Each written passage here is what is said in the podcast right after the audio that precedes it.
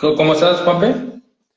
Eh, muy bien, acabo de, de comer. Esta mañana he hecho un poquito de deporte, he jugado al, al pádel, que no sé si por ahí se juega mucho al pádel. Y nada, ya estamos aquí preparados para esta pequeña, esta pequeña charla contigo. Ok. Oye, Juanpe, ¿anteriormente has hecho transmisiones en vivo aquí en Instagram? Pues creo que es la primera vez que hago una transmisión en vivo. He hecho alguna en TikTok, pero aquí sí es verdad que lo tenía pensado, de hacer algún tipo de transmisión o seguir un patrón de, de, de directo, pero no, no ha surgido, porque es que al final, entre ya con crear contenido, a veces eh, es demasiado, se ocupa demasiado tiempo como para pensar, estar pensando también los- el tema de los directos, de los directos, pero es una cosa que, que me gustaría hacer, mm, no como tu formato, tipo entrevista, sino hablando sobre X tema eh, específico. Sí, sin duda. Ahora que comentas de la creación de contenido, también vi que tienes diferentes formatos en diferentes plataformas, ¿no? Se puede decir que sí, en TikTok eh, sí seguía más o menos un patrón. Dejé de subir, subía muchos vídeos de anatomía, o sea, subía anatomía en cadáver, y ese formato fue un tanto controvertido, por así decirlo, porque me llegaba mucha gente que solo veía el vídeo por el morbo de ver el cadáver, cuando mi objetivo era eh, intentar hablar un poco de anatomía y anatomía eh, sencillita, sin, sin, eh, sin hablar de demasiado ni, ni, ni muy en profundidad. Pero esos vídeos me pillaban muchas visitas, pero decidí dejar de hacerlos por eso, porque me llegaba mucha gente que solo veía el vídeo por el, por el morbo. Sí, es verdad que hay, hago otro tipo de vídeos, sobre todo ahora los que me gustan más, que llevan más trabajo y más curro, son los vídeos de, eh, como digo ¿qué dicen los estudios? Cuando tenemos una pregunta, intentar resolver esa pregunta, ya sea, por ejemplo, si eh, los baños de inmersión son efectivos o si los estiramientos son efectivos y cosas así. Me gusta más ahora ese formato. Sí, sin duda, yo también he notado ese tipo de eh, atracción sobre los videos, ¿no? Pero al ratito vamos a comentar esa parte de creación de contenido como tal, Juanpe. Eh, ¿qué si si iniciamos con una pequeña presentación? ¿Nos puedes decir tu nombre completo, cuántos años tienes, en qué país estás actualmente y eh, cuál es tu modalidad de trabajo en la que estás ahora en el... Vale, me presento. Yo me llamo Juan Pedro, eh, Juanpe para los amigos, eh, Juan Pedro Costa Cascales, y tengo 27 años. Eh, me saqué, o sea, terminé la carrera en julio de, de este año y resido en la región de Murcia, en España. A- eh, asistencialmente, lo que hago ahora mismo, o sea, lo que me dedico, eh, estoy de fisio en un, en un club, en un club de tercera división española, y pues únicamente compagino eso con la creación de contenido. Tengo bastante tiempo, la verdad, para seguir formándome, por ejemplo, por las tardes, porque eh, normalmente el trabajo es por la mañana y me da tiempo perfectamente para llegar a hacer mi gimnasio, que para mí eso es primordial, el, el entrenamiento de fuerza. Eh, y luego por la tarde, pues leo muchos artículos, eh, hago pequeñas formaciones y, y por último, pues ya eh, a lo mejor por lo típico de si viene alguien y le dice, eh, ¿me puedes tratar? Lo hago, como decir, una pequeña peonada, por así decirlo. Y eso es lo que a lo que me dedico ahora mismo. Eh, ade- además de ser fisioterapeuta, soy técnico en actividades físicas y animación deportiva. Y es algo que me gusta bastante. O sea, yo el tema de la fisioterapia eh, lo tengo muy ligado al, al deporte, pese a haber muchas muchas especialidades, por así decirlo, porque puede ser un fisio tanto en UCI como un fisio únicamente tratando a patologías que tengan niños, en este caso. Y así un poco sin irme por, por, por las ramas, como se dice aquí en España. Eso sería una pequeña presentación de, de mí. Ah, vale. Está interesante porque creo que a muchos fisios les va a ayudar esta parte en cuanto a la fisioterapia deportiva, ¿no? La experiencia que tienes, que iniciaste a tener en, clínica, en el campo, y al, ratito lo vamos a comentar. Y ahora que comentaste sobre el deporte, que te gusta hacer entrenamiento de fuerza, eh, ¿eso fue algo que te incentivó a elegir la carrera o cuál fue tu motivo de elección, mm, ese era uno de los motivos, porque yo eh, entrenamiento de fuerza llevo haciendo bastantes años, aunque no se me note porque no estoy muy grande ni, ni muy musculado, por así decirlo. Sí es verdad que a niveles de salud yo me siento bastante bien respecto a, a la realización de, entrenamiento de fuerza, que no lo hago por estética, yo lo hago por salud y por sentirme bien. Y esa era una de las razones por las que me metí y otra de las razones es que yo sufrí por allá por 2014 una lesión de ligamento cruzado anterior que me dejó, me dejó bastante mal, tanto psicológicamente como físicamente. Eh, esa lesión a mí me provocó eh, aumentar de peso 20, 20 kilos, eh, dejarme ya el deporte, el deporte federado, porque yo jugaba al fútbol federado, y, eso repercutió en, dejarme, en dejar la práctica deportiva de forma federada, en, una federación. Eh, sí, verdad que luego he vuelto a jugar, pero uno de los motivos es ese. Y yo lo que, lo que pensaba es, qué guay tiene que ser que te paguen por ayudar a personas a que hagan lo que antes no podían hacer. O sea, yo, y eso que mi rehabilitación fue muy, muy, muy rudimentaria, ahora pensándolo, fue muy, muy antigua, por así decirlo, y no, luego a los años dije, si es que hice una rehabilitación que no estuvo muy acorde con la evidencia científica. Aún así, no me quedé mal del todo. Y así en resumen, la clave de yo haber estudiado fisioterapia fue por una lesión de rodilla, de la que gracias a muchas cosas, pues está, está ya recuperada.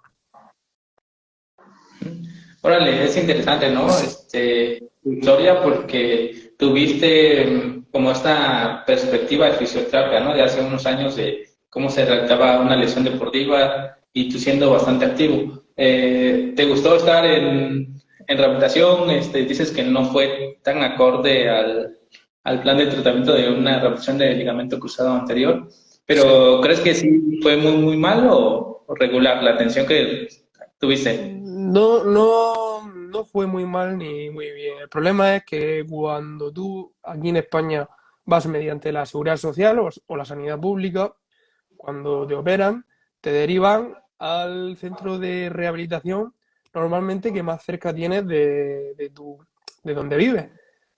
Y al sitio que fui fue el más cercano a mi casa, pero era una, como digo yo, una churrería. O sea, había mucha gente en una hora, los fisios trataban a cuatro o cinco personas eh, a la vez en esa hora y yo no recibía la atención que tenía que recibir Además, eh, hacían mucho uso de terapias pasivas o de máquinas, ya sea ultrasonido, eh, toda la eh, electroterapia, que eso, eso sí un poco más interesante, o calor, o frío, y la parte de programación de ejercicio, que al final una rehabilitación de cruzado, lo que necesita el 99% de veces es entrenamiento de fuerza, vamos, todo lo que tiene que ver con una terapia activa, eso, eh, mi rehabilitación carecía mucho de eso. Y además echen falta también mucho pautas educacionales y muchos consejos, porque muchas veces es que no tenía ni idea por aquella época de cómo progresar y, y otra cosa es que cuando termina la rehabilitación, que yo a mí nadie me dijo que cuando tenía cuando recuperé una funcionalidad como para hacer mis tareas de la vida diaria, que tenía que buscarme un readaptador, porque yo lo que quería es volver a jugar fútbol y, estaba, y estuve un poco perdido. Luego al final buscando y, con, y, buscándome mis mañas, por así decirlo, eh, conseguí, eh, conseguí volver a jugar a fútbol de una manera más tipo hobby. Pero eché muchas cosas en falta en mi rehabilitación y por ello, hilando con, con, con lo siguiente, es a lo que me quiero dedicar yo en un futuro. Yo me quiero especializar en rodillas y en rehabilitación, readaptación de, de rodillas, porque ya tengo un punto de empatía eh, con los pacientes que otra persona que no ha pasado por el mismo proceso no tiene. Sin duda, ¿no? Un buen punto en cuanto a la experiencia que te generó esta lesión y la manera en la que ves ahora a los pacientes, ¿no? Un poquito más, este, con más empatía. Bueno, siempre la empatía está cuando tenemos a personas, ¿no? Pero como que tienes esa perspectiva del paciente y cómo es el proceso. ¿Cómo? Que ahora ya tienes la experiencia de, que fuiste paciente y ya pasaste por todo el proceso. Sí, correcto. Eh, y se pasa, se pasa mal. Entonces sabe uno cómo lo pasa y sobre todo el factor psicológico, porque al final no, no somos únicamente los cruzados rotos, somos al final personas con nuestra vida, con, con nuestro contexto y, no solo afecta a nivel físico un tipo de una lesión de ese tipo. Ahora que comentaste sobre tu lesión, eh, también comentaste sobre el servicio de fisioterapia y rehabilitación que está saturado, ¿no? Y también creo que sucede algo similar aquí en México, en algunas sedes donde pues son este, servicios que se le brinda a la comunidad y la verdad hay sesiones donde hay cuatro o cinco pacientes y en, el, en este caso, como decías, ¿no? no puede estar este, atendiendo, poniendo atención a todos los pacientes en esa hora. Claro, eh, la calidad asistencial aquí eh, eh, es nula porque aún encima el riesgo que hay de que el fisioterapeuta sufra el síndrome de burnout eh, que psicológicamente lo, lo hunde y, son muchos los fisioterapeutas que se replantean dejarse la profesión por este tipo de trabajo.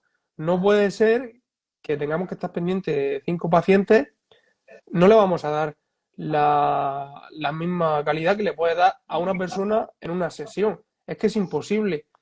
Entonces es una cosa que hay que cambiar, pero la culpa eh, no la tenemos nosotros, ni la clínica, ni el dueño de la clínica luego a luego.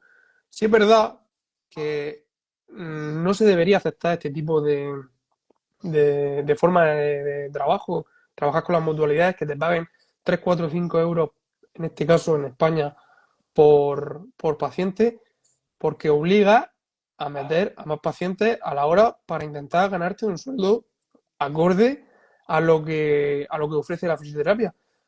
Pero es que el problema viene de arriba y no se debería permitir eh, eso porque al final eh, em, no me sale la palabra. Total, que, perjudica al, a, nuestro, a nuestro trabajo y a nuestra distribución, por así decirlo. Los de arriba. nosotros somos un poco títeres en ese aspecto.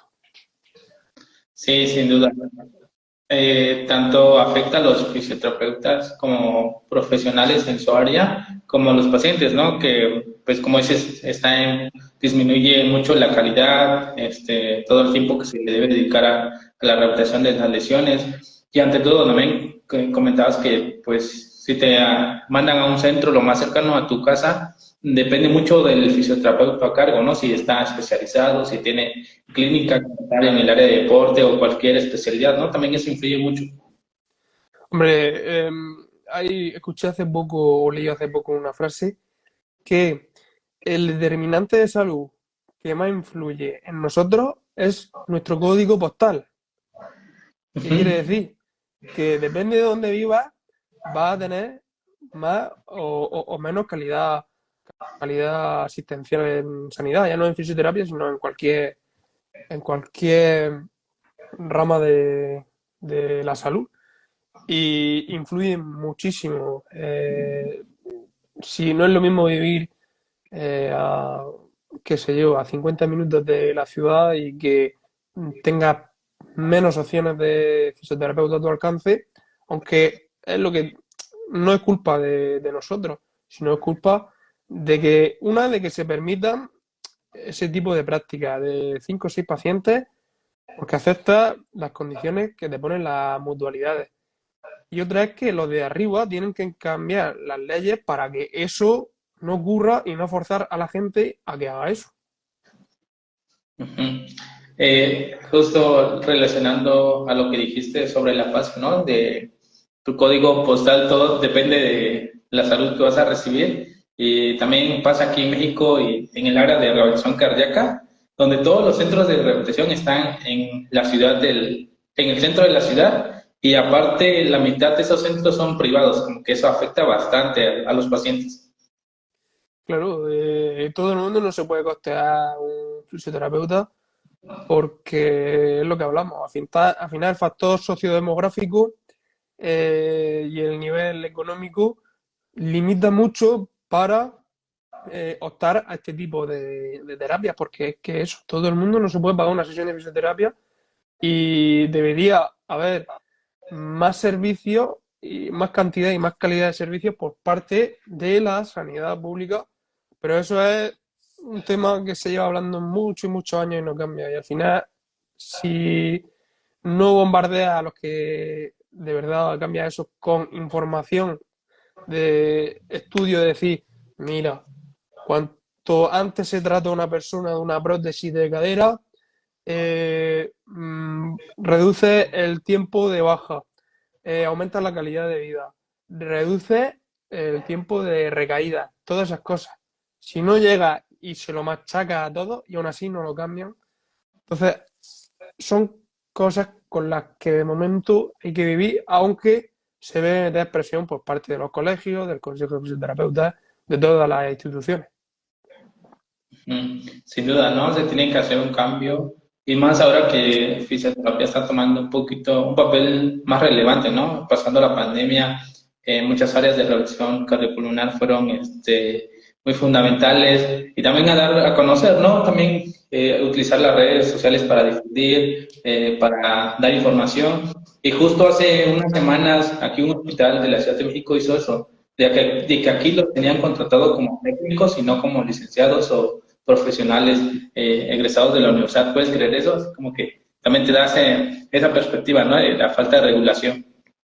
Claro, pues aquí en España y más concretamente en Murcia, la figura del fisioterapeuta eh, cardíaco, por así decirlo, de rehabilitación cardíaca, eh, apenas se conoce. O sea, tú a alguien le dices que existen fisioterapeutas que hacen más allá de un masaje o un vendaje y la gente o la población general se extraña.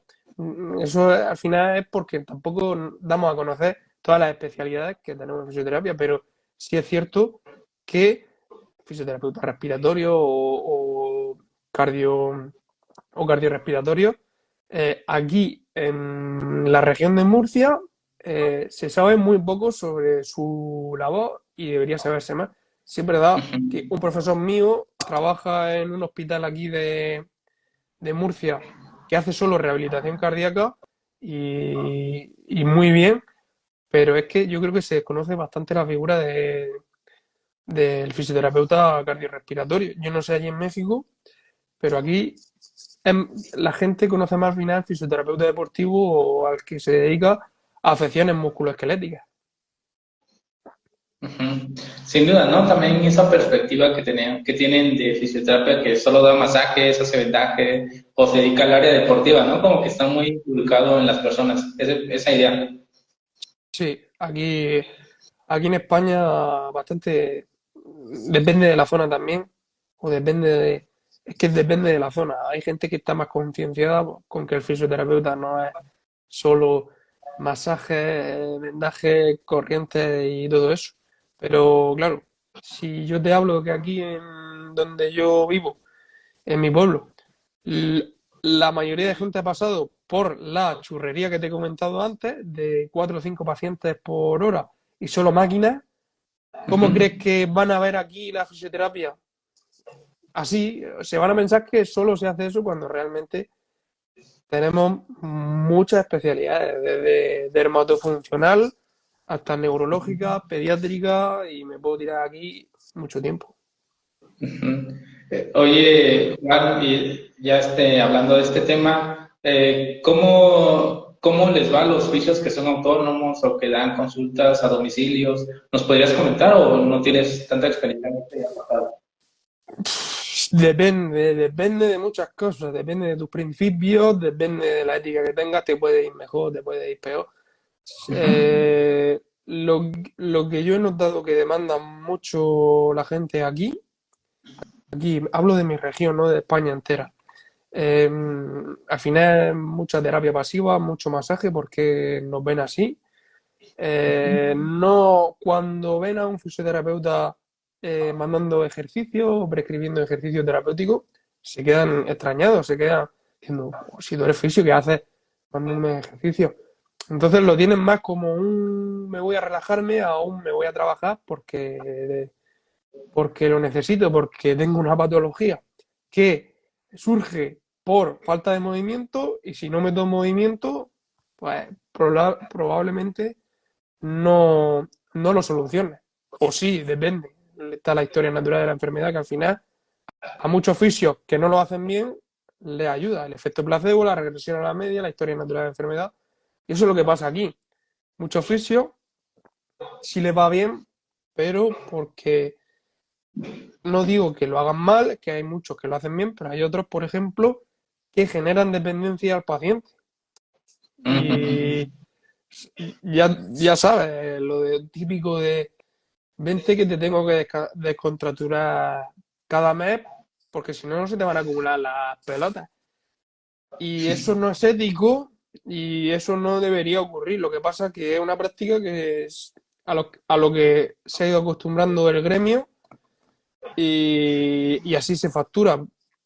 Pero es como yo digo, se puede facturar sin necesidad de generar dependencia al paciente y de eh, hablar o justificar eh, erróneamente eh, un masaje, por ejemplo, o, una, o la terapia manual.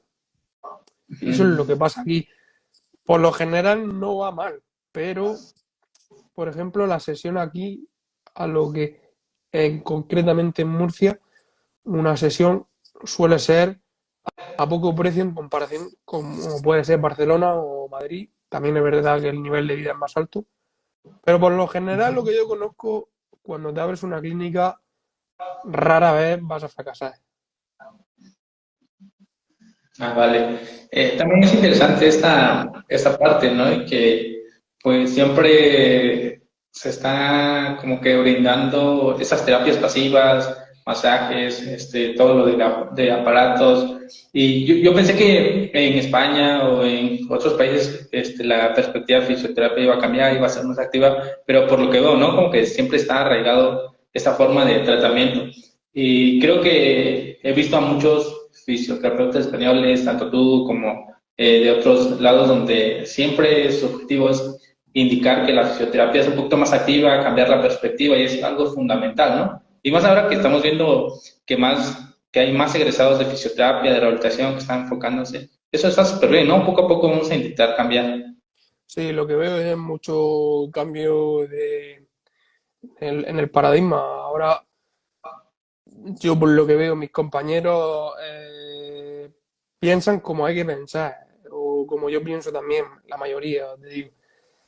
Eh, no como lo que pueden pensar fisioterapeutas que ya llevan 20 años en la profesión y al final es, como digo yo, si han invertido 5.000 euros, 10.000 euros en un máster de osteopatía, hablo de osteopatía, pero hablo de otro tipo de máster que tenga bastantes técnicas carentes de evidencia científica o evidencia científica de calidad.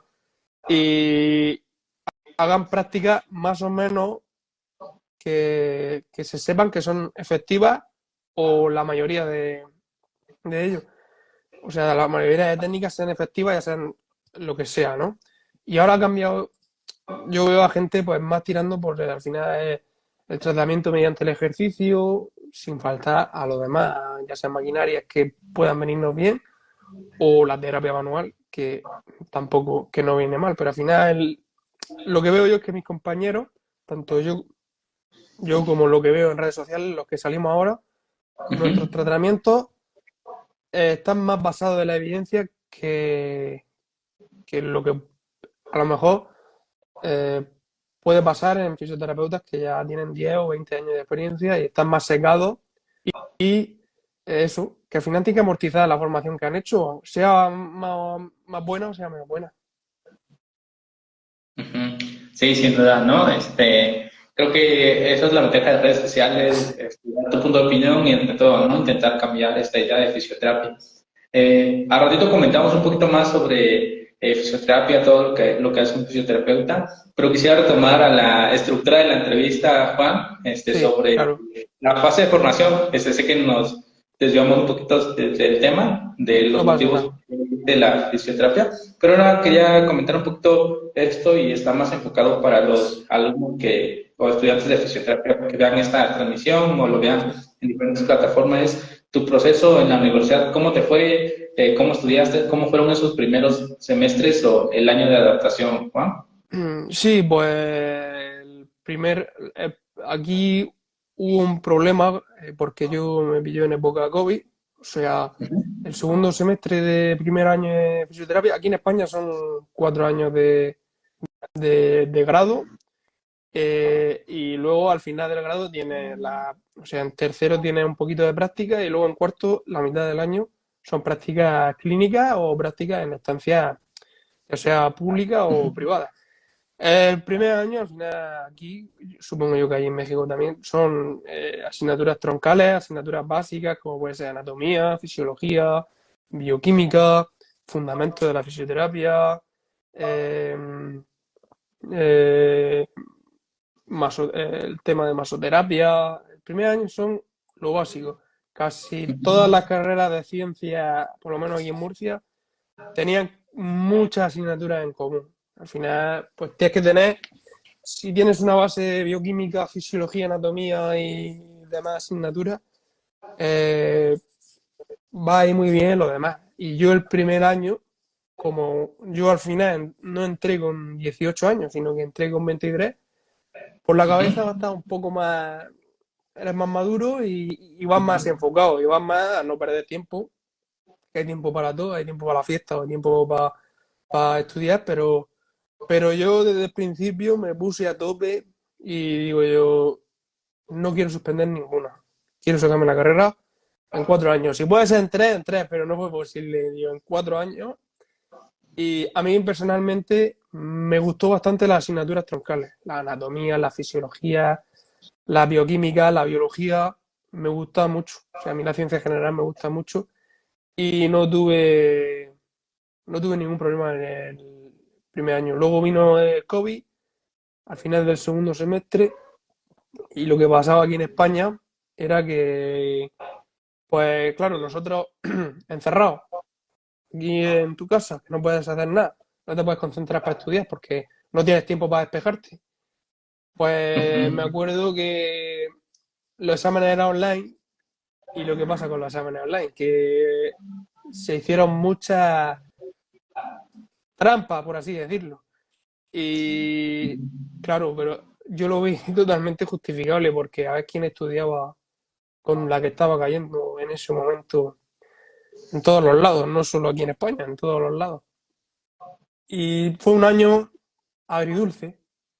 Luego ya segundo y tercer, tercer año en fisioterapia, ya ves casi todo lo relacionado con lo que es la fisioterapia, muchos test, muchos tratamientos, eh, ya te vas metiendo algunas asignaturas de cara a la salida de la universidad para hacer formaciones.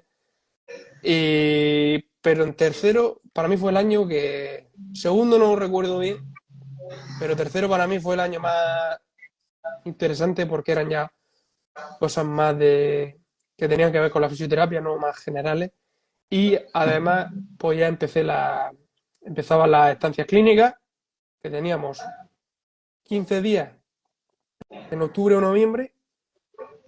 se pasaron súper rápido, se pasa súper rápido. Yo la hice en un hospital. Y luego, no sé si fueron cinco semanas al final del año, que la hice en una clínica privada. que no, no me gustaron nada. Y por lo tanto no repetí en una clínica privada. Y luego ya en cuarto año, pues prácticamente eran, son cuatro o cinco meses de estancias clínicas. A veces se hacen largos, a veces cortos. A mí personalmente, yo quería estar ya trabajando. Digo, estoy deseando ya trabajar, ¿no? Las prácticas quería pasarlas rápidas. Porque depende del sitio, puedes notar que pierdes más el tiempo que en otros. En otros sitios sí aprendes. Pero yo no me llevo demasiado buena experiencia. Sí me llevo la experiencia de haber estado en planta de un hospital, haber entrado en la UCI, haber tratado a pacientes mmm, complicados de, larga estancia. Y así es un poco el resumen. Yo diría que primero, sabor agridulce por el tema del COVID, se pararon las clases y hacer asignaturas troncales. Los de mis compañeros y yo no pudimos aprender todo lo que deberíamos haber aprendido, por lo tanto luego íbamos con carencias. Y luego ya tercero y cuarto, mmm, tercero es para mí el año que más, que más me ha gustado. También es más exigente, muchas asignaturas eh, y, bastante densa, la verdad. Y es un poco el resumen de mi paso por la universidad. Uh -huh. eh, también te tocó esta época o temporada de pandemia, ¿no? Que fue difícil, pero en cierto punto creo que tú ya lo sobrellevaste mucho mejor, ¿no? Dices que entraste a la universidad a los 23. Sí.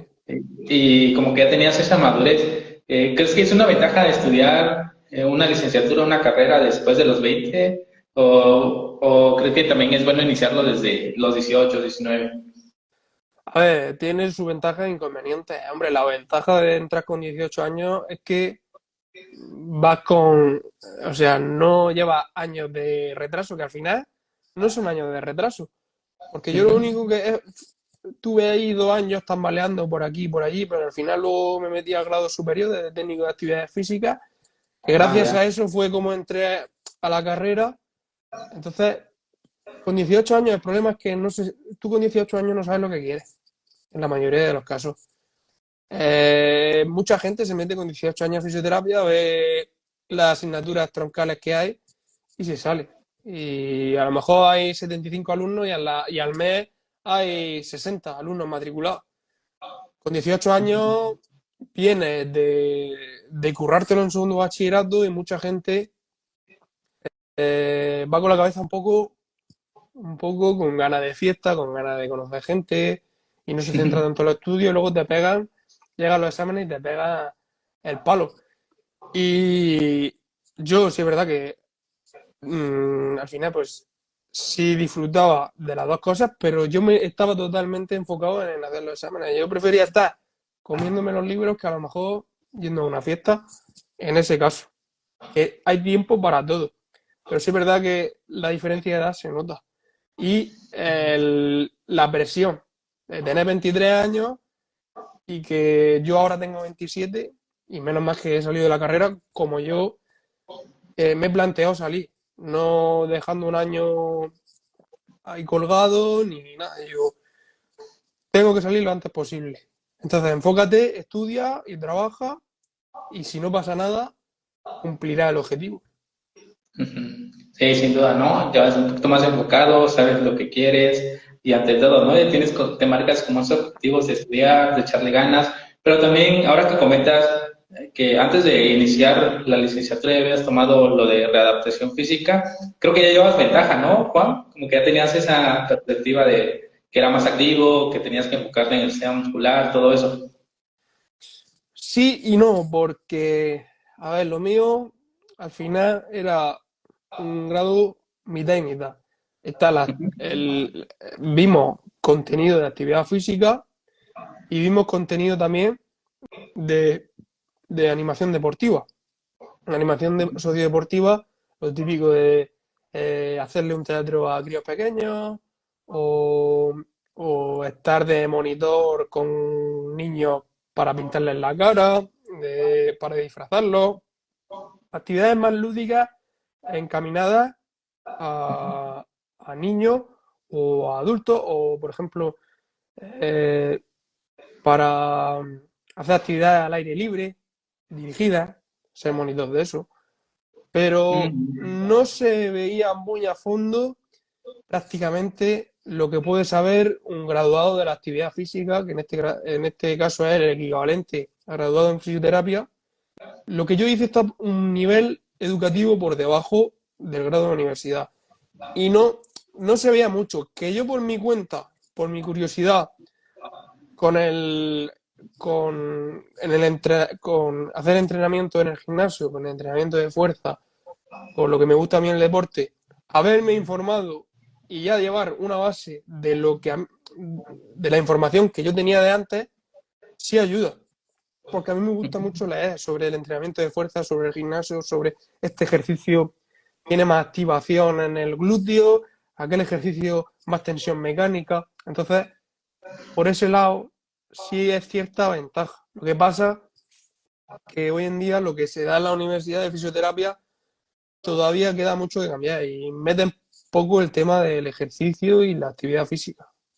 Se centran más en las terapias pasivas o, en haz perfectamente esta técnica manual porque si no la haces así no te va a salir bien, por ejemplo. Ah, vale. También es un punto a considerar en cuanto al cambio de la perspectiva, ¿no?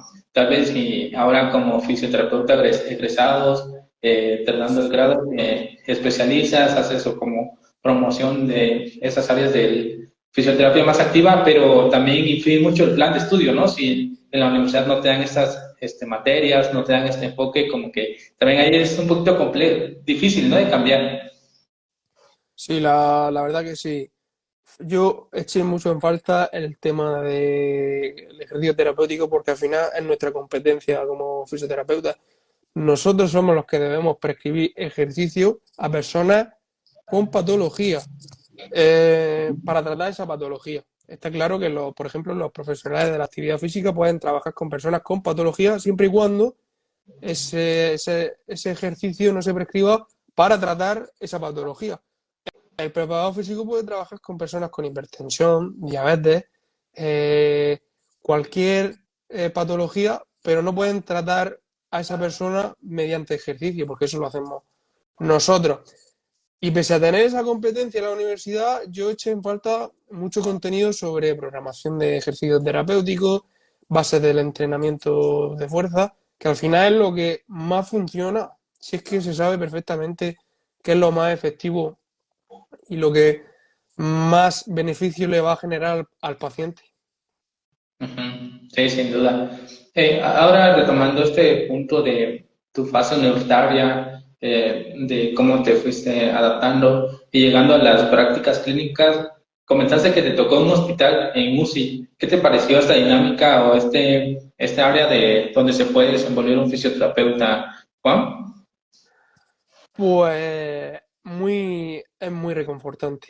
O sea, yo, a mí me daba miedo pasar por una UCI porque lo que se ve en una UCI no se ve en una clínica privada ni, ni en un 15 de tobillo, ni en una tendinopatía rotuliana. Lo que se ve en una UCI son cosas importantes. En una UCI el paciente un día está bien, otro día está mal y al día siguiente, desgraciadamente, eh, muere o al día siguiente lo llevan otra vez a planta porque ha mejorado.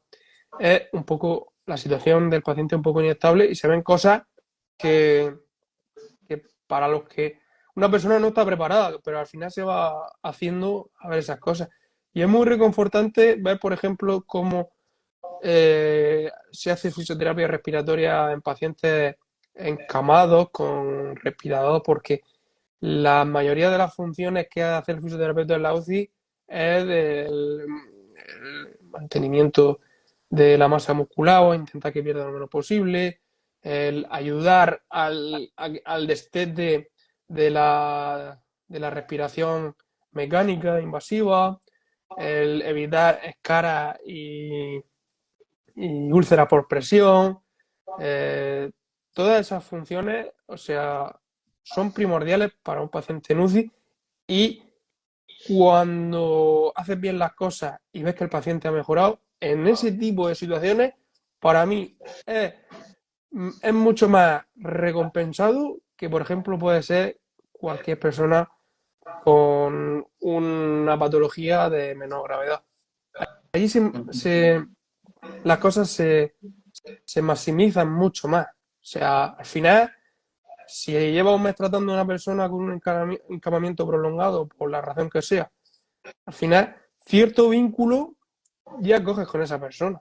Entonces, a lo mejor al día siguiente no está. Y, y si al día siguiente ha mejorado, o sea, la satisfacción que da eso no, no tiene precio. No, no está pagada. Es dura, o sea, la fisioterapia en la UCI es dura, pero muy reconfortante para el tiempo que estuve, porque yo estuve un mes. Yo estuve, me acuerdo de un caso, una infección fúngica en el hemoide y se le fue a más sitios y el paciente estaba fatal, pronóstico malo. Y yo me acuerdo que íbamos todos los días, lo movíamos, un dolor insoportable, el hombre mm, lleva ya dos meses en, encamamiento prolongado, sondado, tanto por vía rectal como por vía vesical, o sea, tenía de todo. Y el último día, eh, tratándolo, me sonrió. Y esa sonrisa, o sea, me sonrió como diciendo, uy, parece, lo ves más mejor. Eh, lo mismo está ya mejorando, lo manda a la planta y está en su casa. Y eso es una satisfacción que no hay dinero que, que la pague, la verdad, para mí, por mi experiencia. El problema es que a mí me gustaría trabajar en un hospital, pero hay muy pocas plazas, muy pocas plazas. Entonces no te merece la pena invertir tiempo en prepararte una oposición o, ganar puntos en una bolsa de trabajo si sabes que a lo mejor hasta los 35 o 40 años no vas a poder entrar por mérito a un hospital. No, ya veo. También es súper común eh, ese punto, ¿no? De las plazas que están disponibles en el sector público. Bueno, aquí en México también es, es algo, este, un tema que se trata, ¿no? Sobre las plazas que sean hospitales o clínicas del sector público, porque pues son escasas y ante todo, ¿no? Y hay personas que llevan 20, 20 15 años ahí y como que no, no dejan este, ese, ese puesto de lugar para los, los que vienen, ¿no? También es muy interesante. Ahora que comentas que estuviste en, hospital y ante todo en UCI, es bastante eh, interesante la experiencia, ¿no? Y nueva, porque vienes de la universidad, de una clínica donde pues tú ves pacientes ambulatorios, una lesión de rodilla, a ver algo como un proceso infeccioso, un traumatismo encefálico, como que es impactante, ¿no? En este aspecto. Muy, muy impactante, he visto muchas cosas. cuando estuve en la estancia clínica ahí en el hospital, eh, que iba a planta y a UCI, o sea, yo en la última semana estábamos yendo a una mujer con leucemia, nada más que para moverla un poquito. Era moverla un poquito que se levantase y se sentase, moverle un poco las extremidades para eh, reducir el riesgo de trombosis y poco más. Llegué a entrar a la zona de burbuja, como se llama comúnmente aquí, que es cuando están aislados porque tienen las defensas bajas, la mujer tenía leucemia, tenía las defensas bajas, y a los tres días eh, voy con mi profesor, entramos a la UCI y en una de las habitaciones había una, un biombo no se podía ver. Y entonces había familiares dentro y luego cuando vimos a su marido salir llorando es porque se estaban despidiendo de la mujer porque desgraciadamente murió. Y son cosas que, que chocan, que normalmente un fisioterapeuta no está, el fisioterapeuta no, no está presente en eso, lo que comúnmente se entiende o, o socialmente se entiende y al final te lo, son experiencias que te las tienes que, comer, por así decirlo.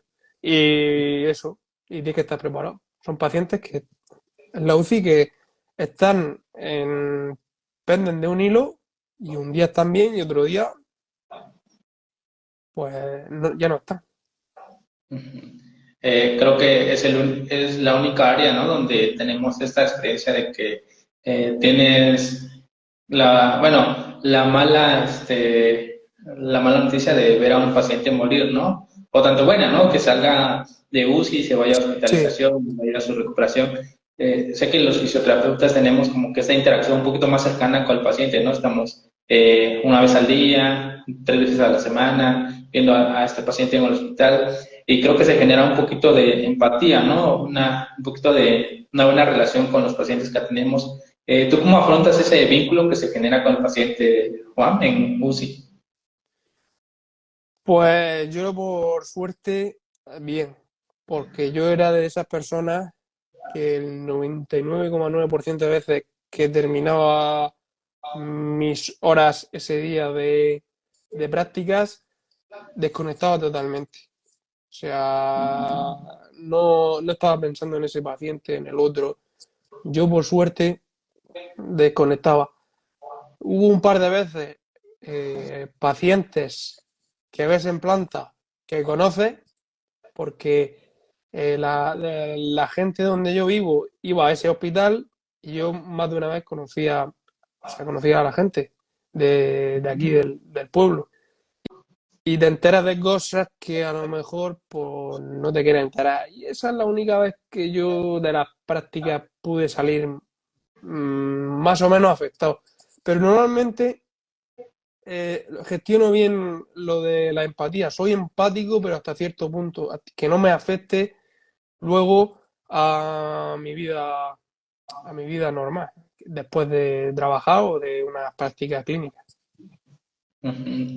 Sí, porque tenemos que, sí que tenemos a veces ese apego al paciente, ¿no? Por el número de sesiones o el tiempo que pasamos con él, pero buen consejo lo que comentaste, saliendo del trabajo, de tus horas clínicas, desconectarse, ¿no? Y pues hacer tus actividades normalmente.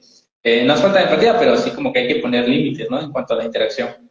Exactamente, no es falta de empatía, hay que poner ciertos límites porque, por ejemplo, en el caso de un fisioterapeuta geriátrico que se dedique a fisioterapia en el envejecimiento, eh, tiene que llevar cuidado con eso, porque si trabaja en una residencia con personas mayores que tienen más posibilidades de, de que al día siguiente no estén por ejemplo, trabajar de fisio deportivo, en este caso, o de oficio en cualquier especialidad, tienes que tener cierta empatía, pero si les coges mucho cariño y pasa algo, lo va a pasar mal. Al final, sí es verdad que cuando trabajas en una residencia, al final, aunque sea un trabajo, tú haces amistad con los pacientes y es totalmente normal. Al final, no somos máquinas, somos humanos. Pero hay que evitar que en la medida de lo posible nos puede afectar a nuestra vida diaria. Yo, por suerte, a mí no me afecta. Yo he tenido eh, esos casos, he estado en la UCI, eh, ha fallecido casi delante mío eh, esa mujer de, leucemia, pero yo por la tarde, yo era salir del hospital, desconectaba, comía, me iba a hacer mi gimnasio, me iba a hacer mis tareas de la universidad y no es una cosa que me afectaba. Sí es verdad que los médicos pueden tener más ese problema, pero a mí, por ejemplo, no, me ocurría. Eh, hace unos días me estaba viendo un, este, un video corto, ¿no? Este, donde, ¿Qué es lo que hacen, hacen los del área de la salud durante el hospital y están comentando sobre las fiestas, cómo la pasaron en la noche, ¿no? Y cuando salen de fiesta hablan del trabajo, ¿no? Del tal paciente. sí. Sí, es verdad, sí. Y los fisios, no te digo nada, los fisios, cuando nos juntamos dos fisios es difícil no hablar de fisioterapia. Tú estás tomando de una cerveza con los amigos y a veces hablas. No siempre, pero ayer, sin más lejos, eh, me encontré con un amigo fisioterapeuta y solo y, los 10 minutos que estuvimos hablando fue de, cómo estaba, cómo está la cosa, cómo, cómo va. Eso es, eso es inherente a, la profesión. sí, es también divertido, ¿no? Cuando lo comentas después. Sí, anécdota o cómo va la cosa, va bien, va mal. En este caso no va tan bien como, como querríamos, pero siempre se habla de, eso. Bueno, para que comentamos este, tu experiencia aquí en el hospital y en la UCI, eh, terminaste el grado, dices que pues te fue bien, ¿no? No, este, no te atrasaste ningún año y actualmente estás en un club deportivo, lo que me comentabas, ¿no, Juan? Sí, correcto. Estoy en un club deportivo de tercera división. Eh, voy, o sea, son cuatro entrenamientos lo que hacemos, más el partido que suele ser los domingos.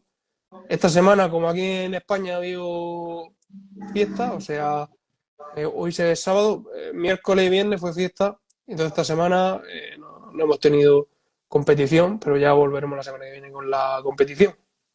Uh -huh. ahora esta es una pregunta que me surge mucha curiosidad. que todos los fisioterapeutas de España tienen este, esta atracción hacia el área deportiva eh, por el nivel competitivo que tiene su liga o no, no crees que esté relacionado con el fútbol? El, ¿Cómo el nivel competitivo que tiene su clínica o no lo he entendido muy bien? Ah, este, por la Liga Española, que pues es muy famosa. ¿Crees que eso influencia que los vicios elijan el área de... Ah, vale, vale, vale, vale. No sé. Yo al final he jugado toda la vida al fútbol. Y uh -huh. cuando eres fisio de un deporte que dominas, te vas a desenvolver mejor que en otro deporte que no dominas. Porque yo, por ejemplo, me ponen de fisio en un equipo de baloncesto y me va a costar mucho más desenvolverme que, por ejemplo, en, el fútbol. Además, yo en tercer año de carrera colaboré con un club de tercera división también como fisioterapeuta, entonces quieras o no, ya tengo un poco de experiencia o bagaje en el ámbito de, del fútbol. Ya estoy cómodo relativamente, no hay, no, no me encuentro con cosas que previamente no haya leído o haya experimentado.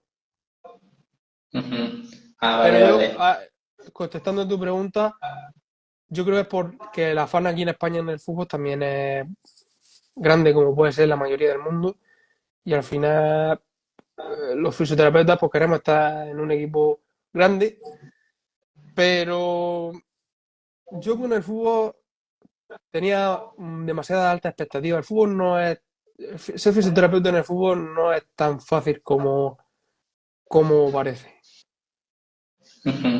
Eh, ahora que comentaste eso, ¿no? Que tal vez sí influencia un poquito. Eh, también súper bueno lo que dijiste, ¿no? Eh, aprovechar en la, universidad, tener este tipo de experiencias, ¿no? Entrar a, si te gusta el área deportiva, entrar a clubs, a algún equipo de fútbol que necesita un oficio, ¿no? También te, te brinda esa experiencia y te vas adaptando poco a poco ya cuando te toque trabajar formalmente. No, claro, yo salía de segundo y cuando sales de segundo no tienes ni idea de nada. Y a mí me surgió la, la oportunidad y, y, lo que hice fue salir de mi zona de confort. Dije, bueno, sabes lo justo, digo, si un día viene un jugador con algo que no sabes, eres honesto, revisas información y al día siguiente vuelves y lo ves. Pero yo previamente, antes de empezar de fisioterapeuta en aquel entonces, me hice un curso, me acuerdo, de abordaje del futbolista en fisioterapia que me vino muy, muy bien. Y pude más o menos desenvolverme, porque al final en ese curso que hice, eh, las lesiones más frecuentes las, las abordé y quiera o no, iba con un poco de, de seguridad, ya porque de segundo a tercer año no sabes prácticamente nada.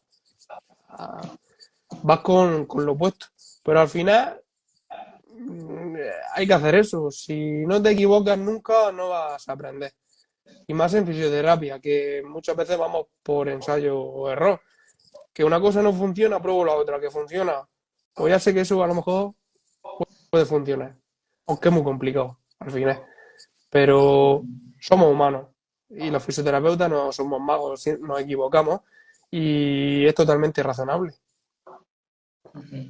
Ahora, comentaste que pues poco a poco vamos mejorando, ¿no? Este, sí que se cometen algunos errores durante la formación, pero eso se va compensando con la experiencia clínica que vas teniendo durante tus prácticas y ante todo ahora en el ambiente laboral que ves consecutivamente pacientes con la misma lesión y te das cuenta, ¿no? De que que en este paciente le funciona esto, llevas, cambias el proceso en este paciente, cada uno es diferente, ¿no? Y creo que es algo que ha dejado en claro la fisioterapia, de individualizar los tratamientos.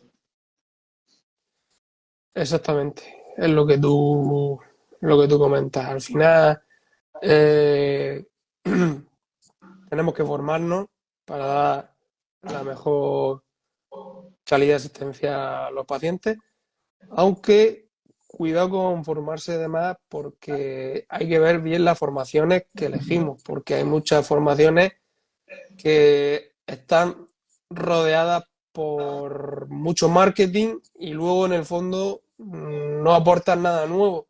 Son cosas que ya sabemos. Y aparte, yo soy de los que piensa que la formación al final es una síntesis de información que se revisa en bibliografía que hacen por ti, tú pagas por eso, porque te lo ven marcado, que a gente le vendrá bien, porque no tiene tiempo, pero por ejemplo, yo ahora mismo no estoy haciendo ninguna formación, o sea, yo tengo dos cursos hechos y uno fue porque me tocó en un sorteo de, de Instagram. Yo, a mí lo que me gusta es leer libros, eh, leer artículos científicos, seguir a referentes en redes sociales, eh, contrastar información, contrastarlo con, mi, con lo que yo hago actualmente en el, en el equipo y, y, veo que aprendo así mucho más sin invertir ni un euro que de la otra forma. Porque de la otra forma te gasta a lo mejor 300 euros un fin de semana y a lo mejor la formación no, no te aporta algo nuevo o algo que verdaderamente eh, sea eficaz para el día a día de tratamiento con un paciente. Además de que los fisioterapeutas somos los que eh, menos dinero se nos da de vuelta en comparación con lo que invertimos en formación. Que eso es otro de los problemas que tenemos, que gastamos mucho dinero en formación, pero luego eso no se nos retribuye. Exacto. Y, concuerdo contigo algo que dijiste hace ratito sobre eh, leer artículos científicos, leer libros y, justo, ¿no? Que también hay que elegir bien la formación que tomas, el diplomado o las técnicas que vas a utilizar como fisioterapeutas, ya que también hay que ver la rentabilidad, ¿no? De cada uno de estos de estas formaciones que tomas. Y, y me hiciste recordar en los últimos años de universidad que sí, este, yo ya quería tomar un diplomado, pero mejor me propuse leer libros, me leí tres libros de cardiovascular, cardiorrespiratorios, y fue hasta este año que tomé el primer diplomado y dije, ah, ya como que tengo las bases, tengo la información suficiente como para que aprovechar bien el diplomado, ¿no? También eso es un punto muy, muy interesante, ¿no? De que sí o sí tienes que tener las bases para entender eh, lo que se te brinda el diplomado, porque si a veces son pocas horas de formación, pocos días, y eso influye ¿no? en la captación de información que vas a tener al final. Exactamente, influye muchísimo.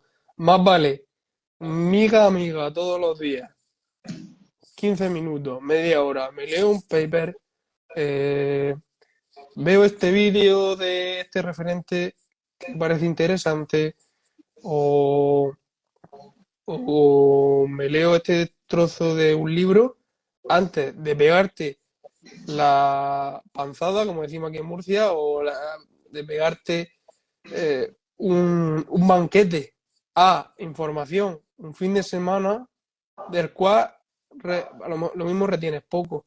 Y ya se sabe que, bueno, yo creo que lo sabemos todos, que más vale 15 minutos todos los días que 16 horas en un fin de semana. Porque al final y ahora encima, si lo vas reforzando día a día, ese conocimiento que has adquirido, lo, lo vas a integrar mejor en tus conocimientos que esa, e, esa, ese atiborre que te pega en una formación de fin de semana, que aún encima, si tu jornada laboral son de ocho horas, jornada partida, y llega sábado y domingo, que es para descansar, porque tenemos que descansar también, que es súper importante, y no descansamos, y no desconectamos, porque también tenemos que desconectar de la fisioterapia, porque no todo es fisioterapia, pues ahí vienen luego las frustraciones, el estoy quemado, me quiero dejar la fisioterapia. Eso es lo que pasa. Y lo, digo yo que, acabo de salir de la carrera, pero es lo que, lo que al final veo en otras personas. Que, la, gente que vea esto va a decir, pues este que está hablando, si, si no lleva ni un año de fisioterapeuta, pero es que al final eh, es lo que se ve. Yo lo, el consejo que se puede dar, no habiendo pasado por eso, que, que no quiero pasar por eso. Sí, Eh, ahora también como que tengo esa, esa, ese punto a tratar, ¿no? Sobre las formaciones de fines de semanas. Eh, te ven un diplomado este, con que 12 horas este, de formación y creo que no son suficientes ¿no? para abordar cierta o la interacción con el paciente como tal en clínica. El problema de, la, de esas formaciones es que te puedan, te puedan prometer que, o sea, que vas a tratar mejor X patología. Ese es el problema. Y uno encima de las formaciones sale con, hay un tipo de sesgo, no sé el nombre ahora mismo, de, de proximidad, no sé. Es un sesgo que hace que eh, vayas a utilizar con tus pacientes todo lo que has dado ese fin de semana y dejes otras técnicas de lado. Ese es otro problema. Ya hace una formación el domingo de, de punción seca y a partir del lunes va a querer pinchar a todos los pacientes. Lo vas a ver a todos como un colador. O hace un curso de, de, manipulaciones y a todos los pacientes los va a querer manipular el lunes. Entonces, es lo que digo, que más vale poquito a poco, 15 minutos al día, media hora al día. Eh, termino de cenar y me, imprimo este artículo, me lo leo. Termino de cenar, me leo dos capítulos de este libro que trata sobre el dolor crónico. Así yo veo más eficaz aprender que de la otra forma.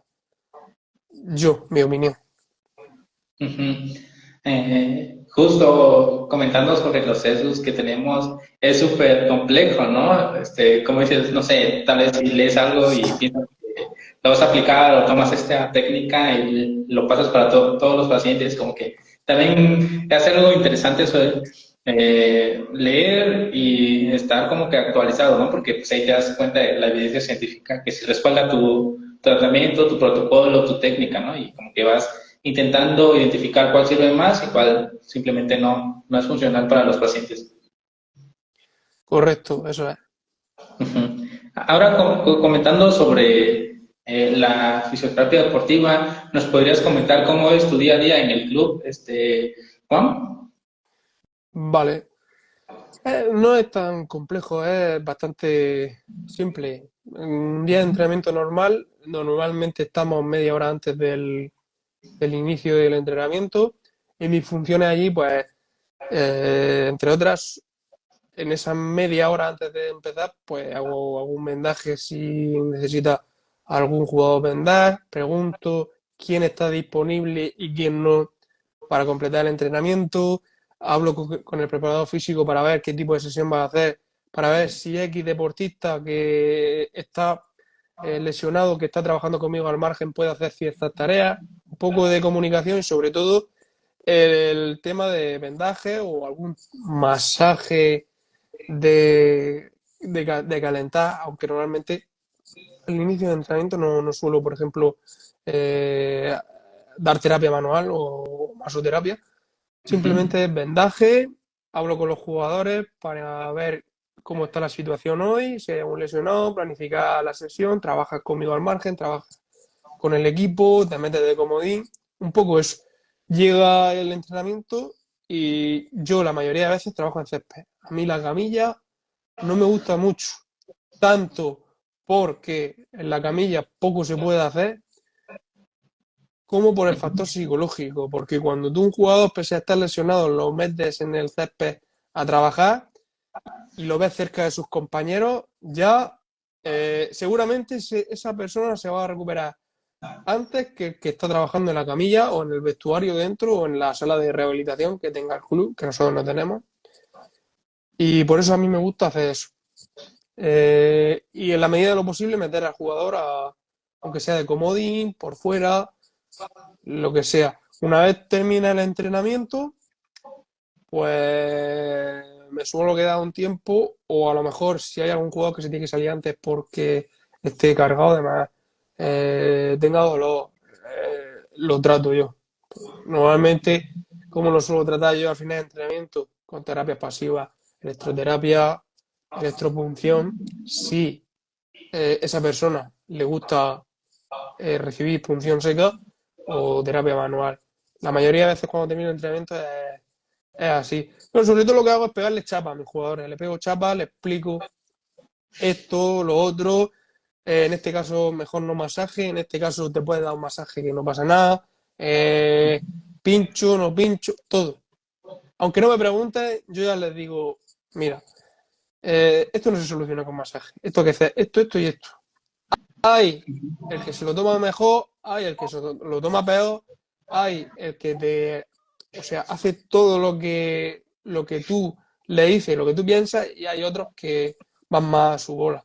Pero esto es como todo. Al final hay que jugar con las preferencias y, las creencias que tengan los jugadores y hay que amoldarse en la medida de lo posible, basado en la evidencia científica, en ellos.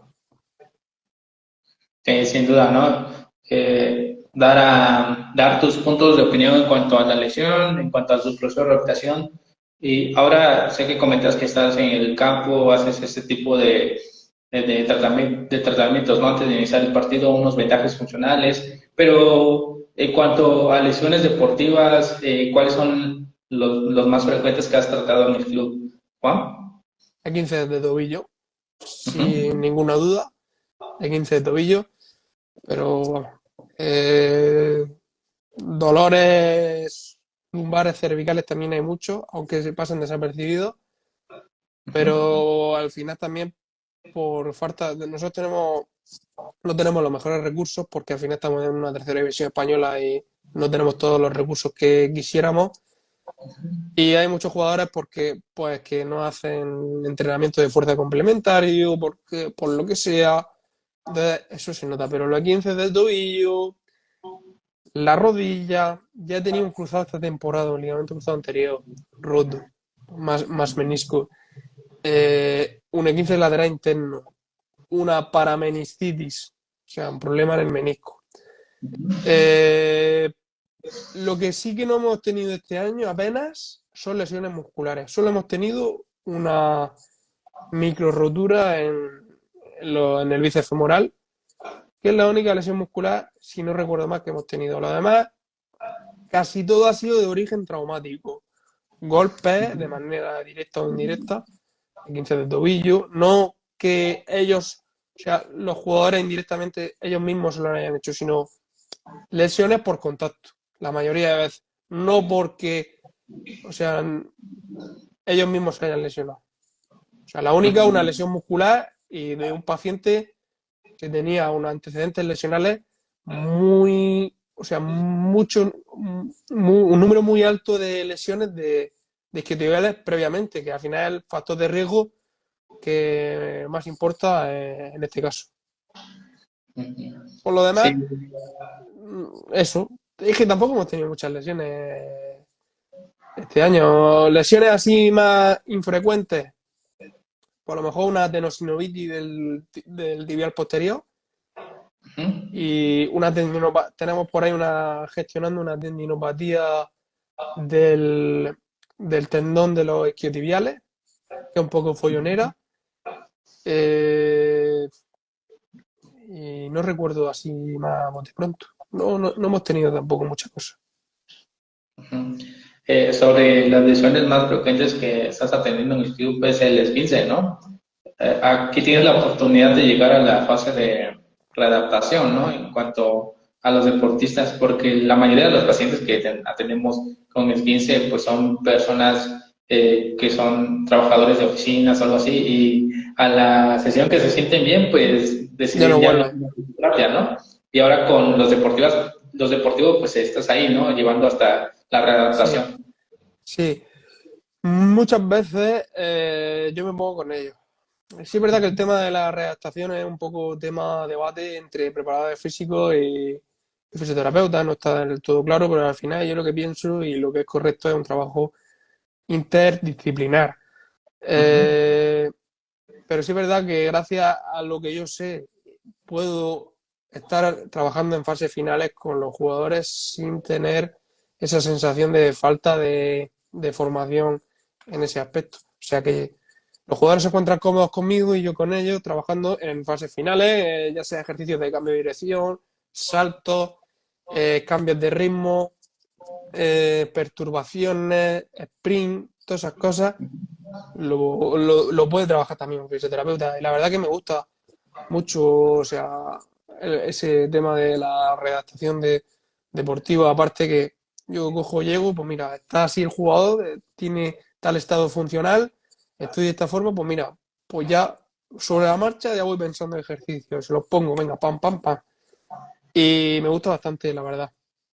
Y la verdad que en un 15 de tobillo está muy guay trabajar en fases finales. Lo que pasa es que ya en un 15 de tobillo en fases finales no se suele pillar, a no ser que sea un, un 15 de tobillo grado 2, grado 3, porque cuando es grado 1 prácticamente a los tres días ya se puede hacer un vendaje funcional y meterse con el grupo, ya sea como comodín por fuera o como comodín por dentro, pero prácticamente no, no está conmigo, porque es eh, primera fase inflamatoria, 48 horas, unos días de trabajar conmigo al margen y enseguida con el grupo, porque también está la presión del entrenador, de los directivos, que quieren que el jugador juegue. Eso es otra, otra variable a tener en cuenta. Eh, y, creo que aquí es cuanto a la, la, incorporación a las actividades deportivas, es más entrenamiento funcional lo manejan, ¿no? No, no como tal adaptación, sino entrenamiento. ¿Quién, yo?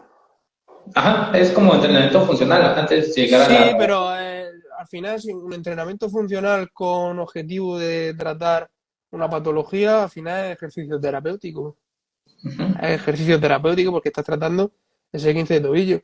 Es como digo yo, eh, si un paciente que todavía tiene dolor en ciertos movimientos a los cambios de dirección en el tobillo, yo le prescribo ejercicio de cambios de dirección con foco externo, eh, con carga cognitiva para que, para que no esté todo el rato pendiente del tobillo, eh, ciertas tareas de impacto de salto para que para hacer una, una exposición gradual a esos movimientos, eso es fisioterapia, eso no es preparación física, porque yo estoy tratando a alguien que aún le duele el tobillo y a lo mejor porque necesita un poco no tener tanto el foco puesto en esa zona de la lesión o necesita que ese tobillo se vaya acostumbrando más a los impactos del sprint o de la carrera y para eso estamos nosotros también. Estar preparados y estamos nosotros, que nosotros también tenemos cabida en ese campo, de, en este caso sería de la readaptación. Sí, sin duda, ¿eh? verlo. Y, y a mí también me, antes me llamaba mucho el área deportiva. creo que fue en el año 2000, no sé qué. Es cuando salió el video de la rehabilitación de Cisco, me emocioné. Dije, no, pues voy a hacer rehabilitación deportiva, pero eh, fueron pasando los semestres en la universidad, cambió mi perspectiva y ahora es otra área en la que me enfoco. Eh, ahora que comentamos de lesiones deportivas, comentaste que también tratas lesiones de meniscos. ¿Has tenido pacientes con esa lesión? Mira, el primer año que estuve de fisioterapeuta en el anterior equipo, tuve a un chaval con, con un problema de menisco que pese al tratamiento conservador no lograba mejorar. Mejoraba, volvía al equipo, era portero y cuando hacía un tipo a lo mejor a los dos, tres entrenamientos la rodilla no soportaba la carga, se hinchaba, se hinchaba y al final acabó operándose. Y ahora tengo, ahora tengo un chaval que se ha operado de ligamento cruzado anterior más eh, una sutura meniscal.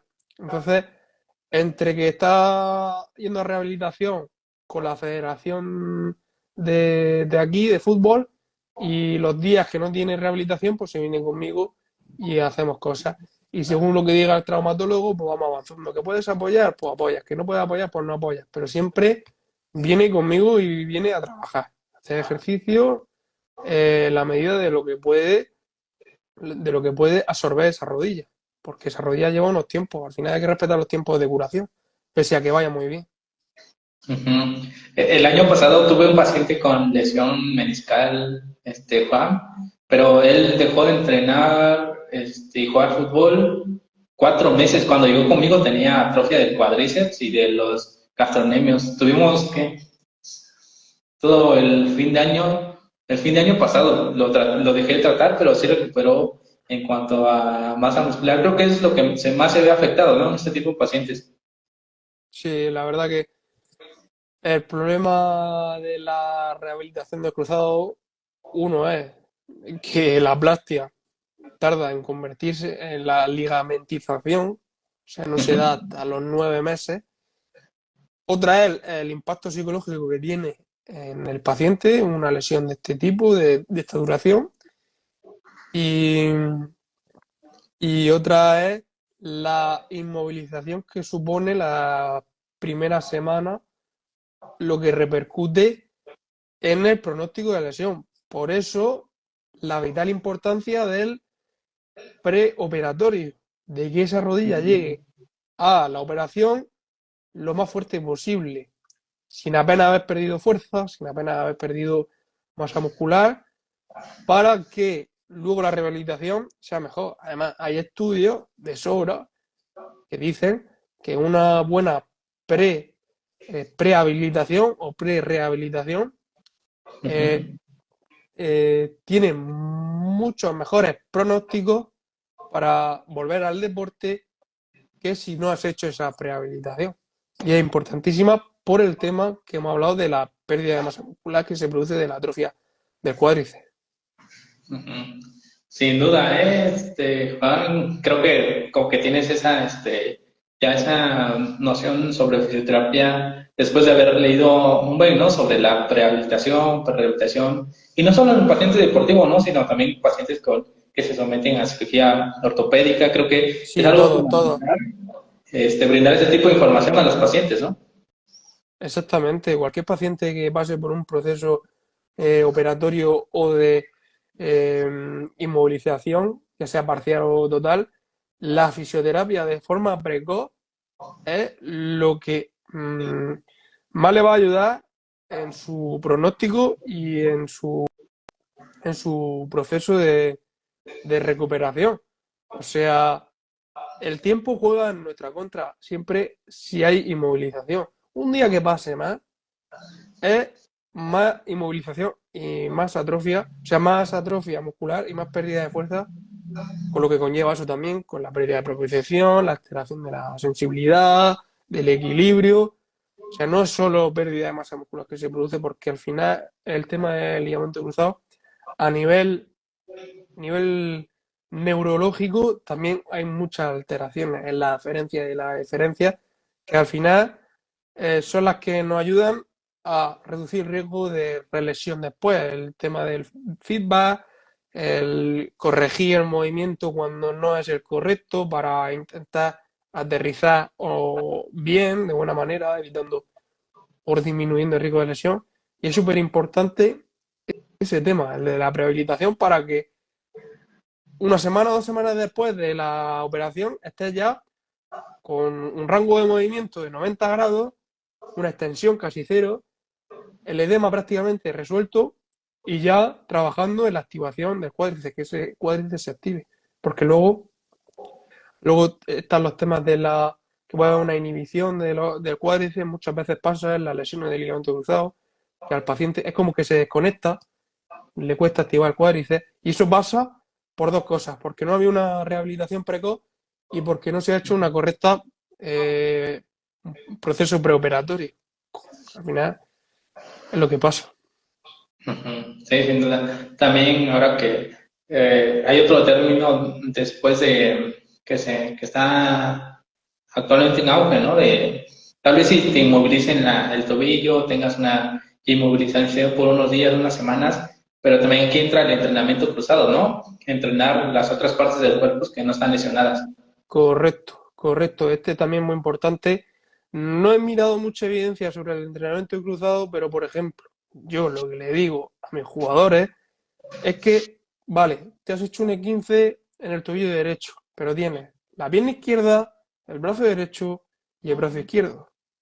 Y ya sabemos que los beneficios que puede tener trabajar fuerza en cualquiera eh, de los segmentos corporales. Eso, al final, va a beneficiar a que ese tobillo se recupere mejor. Eso es indudable. Eso va a ser mucho mejor que estés tirado en la cama sin hacer nada. O en el caso de mis jugadores, que lleguen, se sienten en el banquillo y ven el entrenamiento. Digo, no, no, no. Tú te has hecho un E15, pero tú me puedes hacer una sentadilla asimétrica. Tú me puedes hacer un peso muerto asimétrico. Tú me puedes trabajar de forma unilateral. tú puedes trabajar torso, tú puedes trabajar core. Entonces, yo, eh, yo no negocio con el reposo. Reposo sí, relativo, pero tienes, eh, tienes más, tiene otra pierna, tiene otro brazo y puedes seguir trabajando. Para también evitar perder eh, rendimiento, que en este caso nos apoyamos al final de los preparadores físicos, que de eso se encargan, de evitar que pierda rendimiento ese jugador, en el caso de que sea un jugador, en el caso de que sea un paciente, al final el entrenamiento cruzado le va a, repercutir tanto neurológicamente como eh, neurológicamente eh, evita también, no sé si la pérdida de fuerza, la pérdida de atrofia, ya sea, por ejemplo, en un 15 de tobillo, en la musculatura periarticular, ya puede ser en los peroneos, en el tibial posterior, los gemelos, que cuando hay un 15 de grado 3 y eso se... grado 2, grado 3 no, grado 2, y esa pierna se deja mover, en una semana va a perder masa muscular y eso va a tener repercusiones después, a posteriori. Sí, sin duda, ¿no? Este, eh, lo interesante de cómo ha evolucionado los protocolos de tratamientos eh, preoperatorios y posoperatorios, ¿no? Este, y ante todo, eso beneficia mucho a los pacientes y, especialmente a los deportistas, ¿no? Que son ellos los más impacientes que quieren regresar al campo, jugar, estar en los partidos. Claro, de, de aquí la importancia a la educación que tenemos que darle a ellos que cada persona en el mundo y los consejos se lo van a tomar de aquella manera, pero al final nosotros tenemos, que dar ese, tipo de recomendaciones y decir, eh, pues lo mismo es mejor que juegues, lo mismo es mejor que no juegues, lo mismo es mejor que no hagas reposo absoluto, tienes que moverte la medida de lo posible, evitando mensajes eh, nocevos, evitando fragilizarlos también. Hay tenemos que buscar un equilibrio, no fragilización, pero cuidado que si te ha dado un pinchazo y no puedes andar el miércoles, un pinchazo en el isquio, lo mismo el domingo, mejor que no, que no juegues si no quieres eh, que aparezca una relesión y estés más tiempo de baja. Por eso es importante la comunicación, es lo más importante. Al final es una herramienta, una herramienta que tiene el ser humano que lo diferencia de, los, de los animales y, tenemos, y los fisioterapeutas lo tenemos que usar en nuestro favor para beneficiar a los pacientes.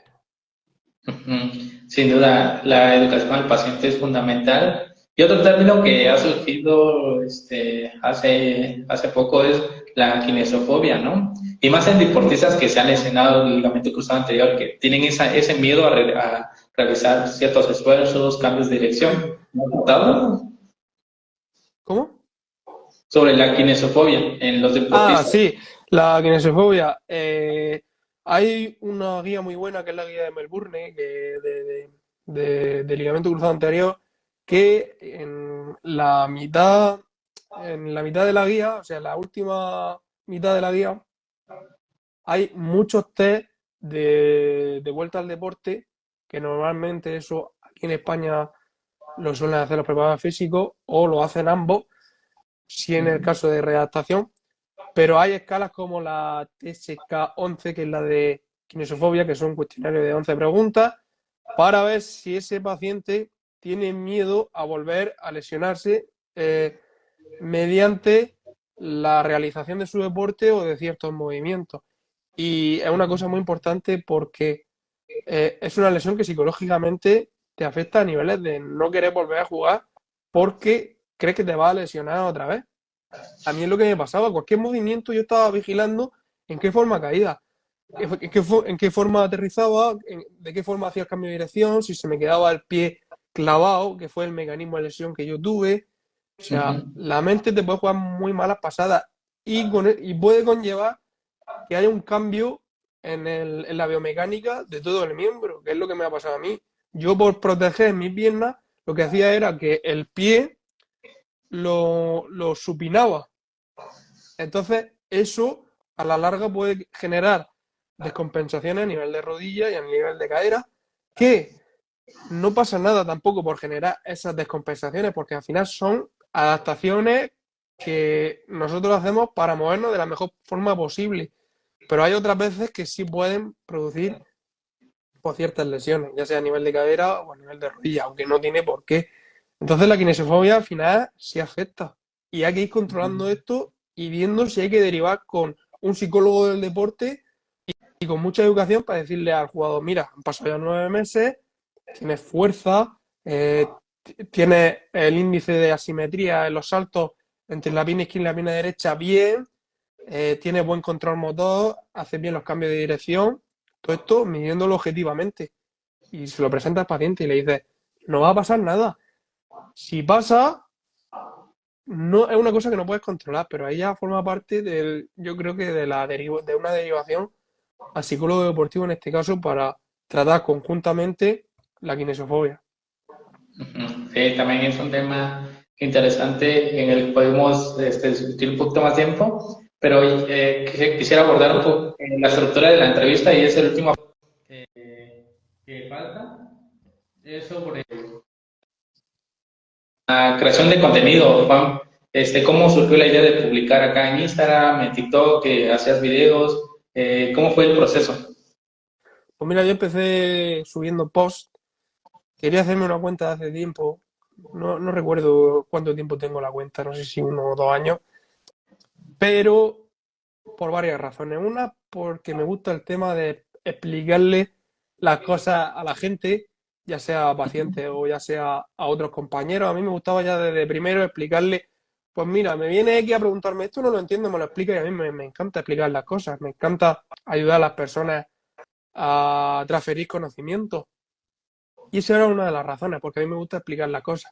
Otra es por la divulgación y por el tema de los mitos que hay alrededor de la fisioterapia para intentar desmontar, mm, desmontarlos de una forma más personal eh, y por redes sociales. Y otra es porque hoy en día eh, mm, yo pienso que si eres fisioterapeuta tienes que tener redes sociales. Al final las redes sociales son un escaparate que te, al final, si te quieres dedicar, si quieres ser autónomo, tienes que vender. Eh, siendo ético, pero tienes que vender. y, es una forma de darse a conocer también. Aparte de tener el boca a oreja o el boca a boca, las redes sociales también. Y si yo pienso que la gente ve que eres, o sea, que te lo ocurras, que, eres profesional, que, que, te gusta lo que estás haciendo, al final es una forma de venderse, entre comillas. Aunque al final es un objetivo más del que tenía con la cuenta. Y aparte, yo en un futuro, a lo que me quiero dedicar, pese a que no esté muy a favor de la burbuja formativa que hay, a mí me gusta mucho el tema de las formaciones online. Y en un futuro, cuando yo me, vea que de algo manejo mucho, pero de aquí a largo plazo, mi idea es también tirar por ese lado. No formaciones de pacotilla, sino formaciones bien curradas y bien con sus referencias bibliográficas y basadas en evidencia científica que creo que pueden ayudar a otros compañeros y que eh, no les va a sangrar la cuenta bancaria. Que va a ser eh, eh, directamente proporcional a lo que a ellos se les retribuye y a lo que a mí me puede costar tiempo hacer ciertas formaciones o facilitarle a ellos esa evidencia científica en forma de, de formación, valga la redundancia. Entonces, eh, los tres eh, objetivos que tienes es eh, brindar información a, a, los demás fisioterapeutas, haciendo divulgación científica y ante todo, ¿no? También utilizar las redes sociales como promoción del de tu trabajo. Correcto, eso es. Exactamente. Y llevo desde que terminé los exámenes en junio un poco que me cuesta seguir el tirón de las redes sociales, me desconecto muchas veces, no, Mm, es que llevo a su trabajo a hacer vídeo, porque yo cuando hago los vídeos me genero un guion primero, porque no hablo por hablar, luego hay que grabarlo y que salga bien, todo el sonido, el tema del vídeo, todo, y luego hay que editarlo. Entonces eso lleva un tiempo. Y, hay a veces que cuesta, porque al final en tu día a día tienes cosas que hacer y, y cuesta tiempo. Y eso, llevo un tiempo que voy a, a tirones. No estoy todo el rato ahí con el contenido. Voy un poco a inspiración. Pero bueno, al final yo intento también respetar mi desconexión digital de vez en cuando, porque me gusta desconectar de las redes sociales. y, intento buscar el equilibrio para que no me sature mucho, porque a veces esto satura mucho. Sí, le hice un punto interesante, ¿no? Sobre el proceso de creación de contenido, porque te tienes que organizar, hacer tu guion, checar este, qué partes del utilizar, y te tardas entre una hora, una hora y media para que al final se va a un video corto de un minuto, ¿no? Como que... Por ejemplo, claro. Porque yo, por ejemplo, eh, cada vez que busco un vídeo, yo la mayoría de veces eh, lo que hago es buscar referencias bibliográficas en, en bases de datos. Y hay que leerse el artículo, hay que saber si se puede sacar de información. Porque yo, yo todos los vídeos que sé no es porque yo lo sepa, sino que yo digo, pues mira, este vídeo parece ser interesante. Mm, busco responder una pregunta. Ahora, para responder esa pregunta yo tengo que buscar información en artículos. Y, saber interpretar la evidencia científica es una cosa muy, muy complicada. Entonces, yo intento que los vídeos sean todos basados no en mi opinión, sino en lo que dice la ciencia. Porque luego también me puede llegar y decir, ah, es que no tienes experiencia, ¿de qué estás hablando? Eso te lo estás inventando. Y yo le digo, no, mira, aquí lo tienes. Yo no lo, yo no lo digo, lo dice esto. Si quieres lo revisa y hablamos.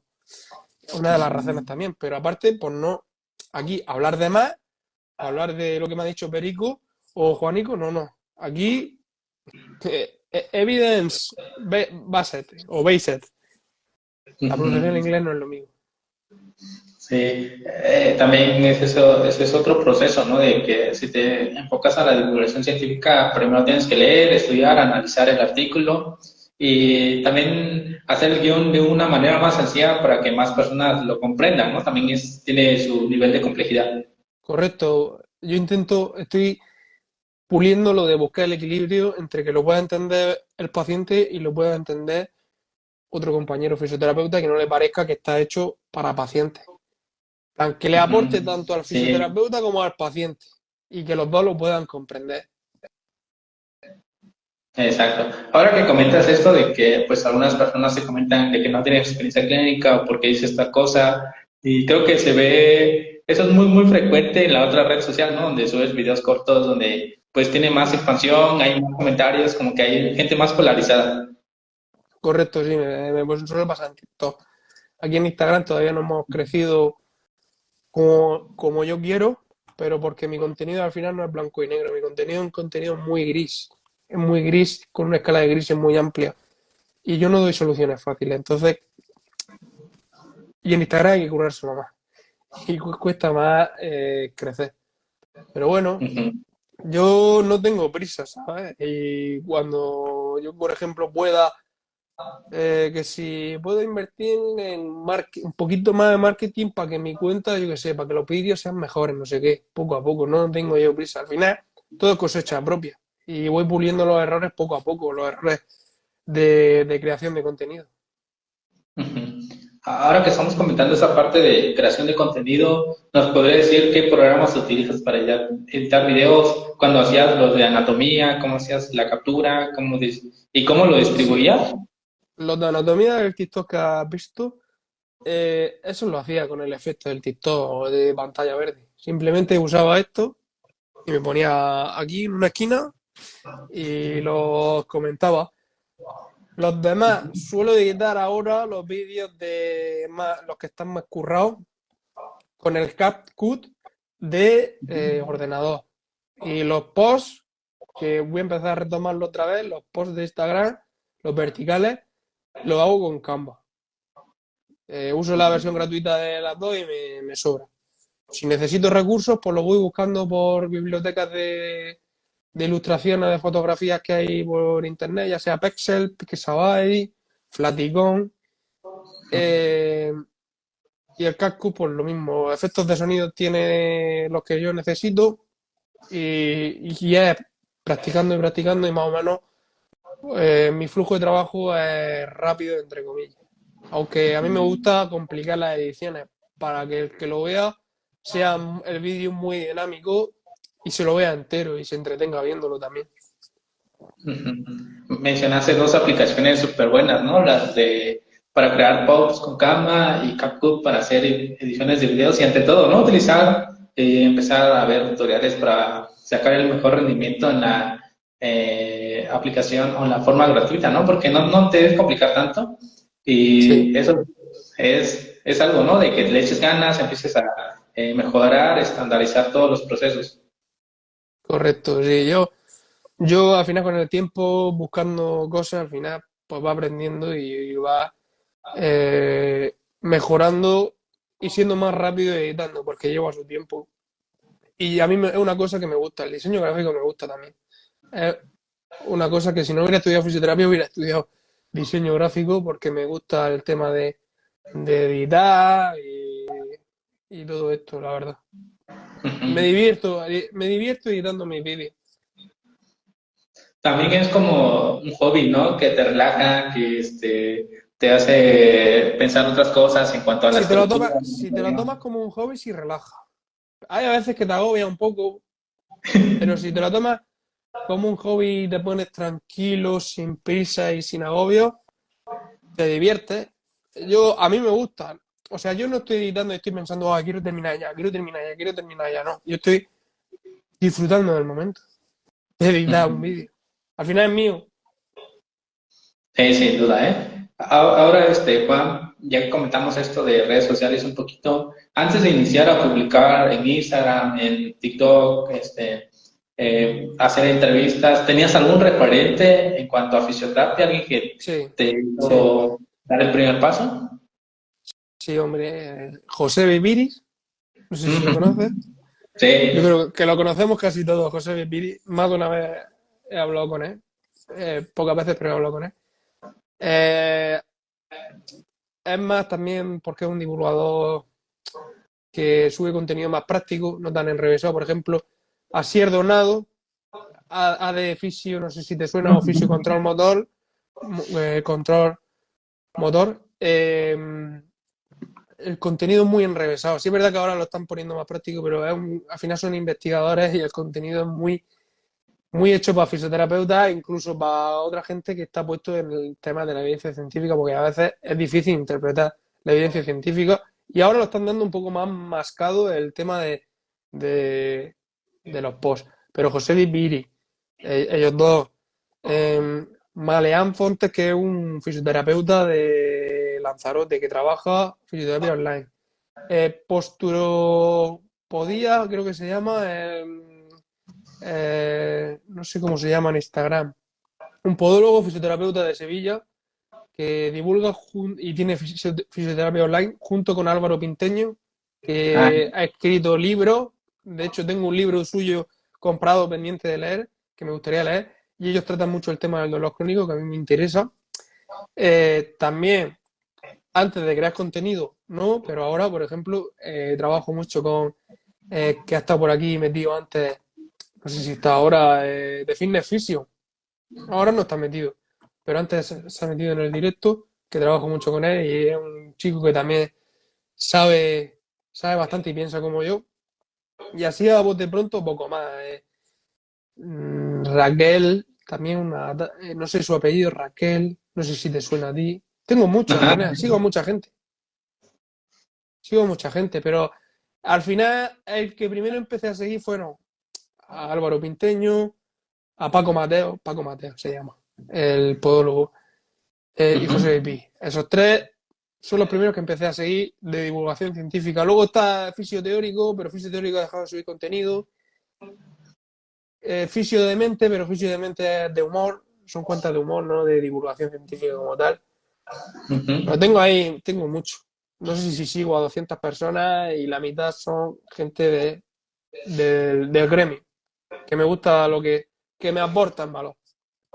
Sí, eh, varios de los de las cuentas que, mencionaste también sigo y también fueron uno de los primeros, de las primeras cuentas que empecé a ver y ante todo empecé a observar la estructura, el diseño, eh, los métodos de publicación, ¿no? Porque pues también hay, poco a poco vas aprendiendo, vas estructurando tu contenido y vas llegando a la meta que quieres, un objetivo te vas quedando poco a poco. Sí, no, al final nos inspiramos no es que nos copiemos, sino que al final te tienes que inspirar. Para crear contenido te tienes que inspirar y tienes que tener a alguien de referente. No hacer lo mismo, eh, al final tienes que tener tu identidad propia pero al final siempre te inspira en compañeros y en este caso son gente que lo hace bien, que tiene buen marketing y aún encima crea muy buen contenido y aún encima contenido de valor. O sea, contenido que, que coges y te guardas el post porque sabes que lo vas a ver después. Eso es lo que a mí me interesa. Un, contenido que me aporte. Sí. Antes utilizaba el archivo que te daba Instagram para guardar ideas de las publicaciones que más me gustaban o de los artículos que tenía que leer. Y creo que este, pues ahora lo reviso desde hace dos años. Tengo varios ¿eh? y pendientes todavía. No, yo también uso eso, me guardo muchas publicaciones. Eh, pero igual que me guardo artículos, el otro día estuve pasando muchos artículos que vi en una publicación muy buena lo que pasa que al final falta horas, al final del día faltan horas y cuesta, cuesta ver ese, ese post tan interesante o ese artículo tan bueno. Y, mm. bueno, hay que hacer, hay que, lo que he dicho, granito a granito, 15 minutos, media hora al día y, al final aprender y, y va generando conocimiento. Bueno, este, Juan, ya con eso terminamos la estructura de la entrevista que tenía planeado. Abordamos la mayoría de los puntos eh, que te pasé eh, anteriormente por mensaje. Ya, este, para terminar, ¿qué te pareció esta dinámica de hacer entrevistas en vivo? Me parece una muy buena idea porque lo que estás haciendo al final es dar a conocer a gente que lo mismo no la conoce tanta gente como a mí. A mí a lo mejor a mí no me conoce tanta gente como puede conocer a otras personas, pero es una buena forma de dar a conocer a gente, ver distintos puntos de opinión y generar un debate bastante sano y eh, a ti también te beneficia bastante porque tú te estás impregnando de cada uno lo que pensamos, lo que somos y lo que hacemos. A ti te viene bastante bien y a la gente que consume tu contenido también, porque en este formato eh, es eso, yo sobre todo es por el lado de conocer a la gente que le puede parecer interesante a un fisioterapeuta, le puede ayudar con su contenido en su día a día. Yo a lo mejor si, si alguien que te sigue a ti me ve a mí y cree que le puedo ser útil, pues eso que se lleva. ¿Entiendes lo que? Entonces, eh, al final es una herramienta y otra forma de entretener, que no sea reel y que no sea post, pues en directo también está bien y es más natural. Al final, interactuar de esta forma es más natural que mediante vídeo o, publicación. Al final somos humanos y esto es lo más cerca a una relación social o a una interacción social que un post o un reel, eh, haciendo referencia a las redes sociales, que al final pues son lo que son, son para lo que son. Sí, exacto. Y también utilizo esta plataforma para conocer a más vídeos, y como dices, ¿no? Empaparme de sus ideas y ante todo de su enfoque que tienen. Porque a veces eh, me llegan preguntas en, por acá en Instagram y me dicen, oh, y como no soy, no soy tan deportivo, pues ya, si una me surge, pues ya te envío a Juan para que te responda si es de ligamento. Y creo que se genera una buena comunidad al final. Sí, claro, hombre. Al final las redes sociales tienen cosas malas, pero tienen cosas buenas también. En este caso es una de las cosas buenas, que se genera una comunidad y al final nos ayudamos entre todos. Igual que yo espero ayudar a, mi, a, la gente que me sigue o que ve mis posts o mis vídeos, le puedo aportar, ellos con preguntas o yo debatiendo con ellos por mensaje o en este caso por esta vía directo, siempre se sacan cosas buenas, siempre y cuando sea un debate sano y no se quiera eh, generar mal rollo.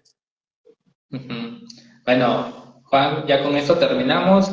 Eh, nos despedimos y nos vemos en una próxima transmisión. Siempre lo digo al final de todas las entrevistas que la primera intervención es más para conocer al fisio detrás de la cuenta y en una segunda intervención podemos hablar de una lesión, una patología en específico. ¿Qué te parece, Juan? Me parece perfecto. Me ha gustado mucho la entrevista. Ha sido un placer hablar contigo. Me lo he pasado muy bien y, y se me ha pasado el tiempo volando. Espero que haya una próxima vez. Sí, también a mí. Bueno, entonces nos vemos en una próxima transmisión, Juan. Sí. Espero que y nos, y nos despedimos. ya lo hablamos. Adiós.